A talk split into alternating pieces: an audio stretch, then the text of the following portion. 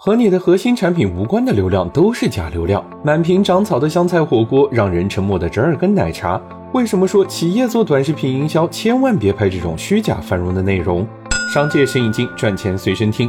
企业做短视频营销，和你核心产品无关的流量，都是在自嗨。这些流量不会变成你的客流，也不会变成你的销量。不管是做餐饮行业还是其他行业，你会发现大家越来越不爱拍剧情段子了，因为剧情和段子看上去热闹，但实际上没什么效果。企业要靠短视频引流，核心就一句话：一定要把你的用户卖点可视化。为什么是用户卖点而不是产品卖点呢？用户卖点是说在消费者的常识里可以认知和接受的卖点，比如香菜火锅、折耳根奶茶，在绝大多数用户的常识里就是很奇怪不好吃的东西，所以你围绕它去做可视化、做流量，线上虽然很热闹，但线下是不会有效果的。在重庆有一家火锅店，从选址到装修，从菜品到小吃，一开始就是围绕着用户卖点在做设计。比如用户常识里有这样的观念：摆盘精致是有品质的，满满一桌就是分量足。所以他们做了这种满满一桌的九宫格摆盘，这个画面整齐好看，又特别适合做视觉化的传播。最多的时候一个月就有五亿多的播放。别人的店因为疫情被迫关门，他的店门口却天天排起长队。